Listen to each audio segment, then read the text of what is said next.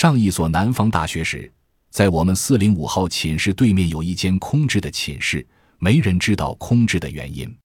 我们学校的位置很偏僻，住宿条件很差，地方脏乱不说，寝室还小得可怜。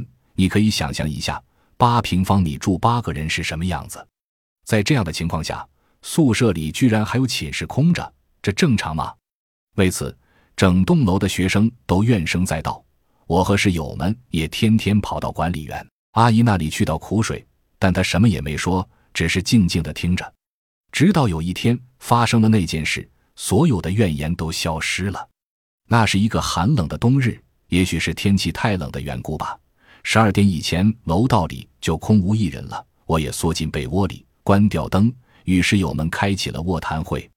谈着谈着，大家都困了，我打了个大大的哈欠，准备进入梦乡。就在这时，门外响起了一阵脚步声。那脚步声很轻，很缓慢，从楼道向这边走过来，越来越近。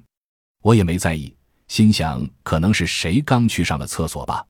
不过往常去上厕所的同学因怕冷都跑得很快的，像今天这样慢慢腾腾的倒不多见。不过管他呢，人家是跑是走和我有什么关系？还是快睡吧，免得明天早自习又迟到。我这样想着，闭上了眼睛。突然，那脚步声停了，就停在我们寝室门外。不，不对。不是我的寝室，是对面的四零四寝室。接着，外面响起了轻微的钥匙开锁的声音和关门声，想必是那人进四零四去了。这么晚了，会是谁？管理员阿姨吗？不，不可能。我住进来这么久，还没见他进去过。那么，难道是学校又安排什么人住进去了？太过分了！我怒火上涌。我们住宿条件这么差，这么拥挤。也不帮我们解决，现在倒让他一个人住一间寝室，太不把我们放在眼里了。我倒要看看那是个什么样的人，有什么能力独占一间寝室。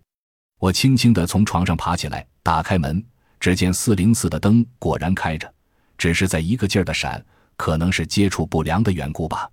我上前敲了敲门，没有人回答，再敲了敲门，还是没有人回答。我火了，道：“有人在吗？”请开一下门好吗？我话音刚落，四零四的灯就一下子灭了。我一惊，心想你也太目中无人了。今天太晚，闹起来怕不好看。等明天早上看我不好好教训你。这样想着，我狠狠地瞪了四零四一眼，转身回屋睡下了。第二天一大早，我就跑到管理室质问管理员阿姨。她听了之后，脸色变得惨白，用惊恐的眼神死死盯着我说：“你，你真的听到脚步声？”看到四零四的灯在闪，是啊，怎么了？是不是在午夜十二点之后？是啊，不可能，这怎么可能呢？到底是怎么回事啊？好吧，我就告诉你。不过你听了可别害怕。四年前，四零四住了八个女学生，其中一个叫乔伊，不仅人长得漂亮，学习也很刻苦，每晚都过了十二点才从自习室回来。我们见她这么努力，也都给她开绿灯，让宿舍楼的门一直开到午夜之后。那后来呢？乔伊她怎么了？死了，死了！我惊呼：“死了！就在四年前的冬天，就像昨天那么冷，他也是十二点后才回来。那天四零四的灯坏了，开关漏电，室友们忘了告诉他，他又有心脏病，一开灯心脏病就犯了。”死的好惨！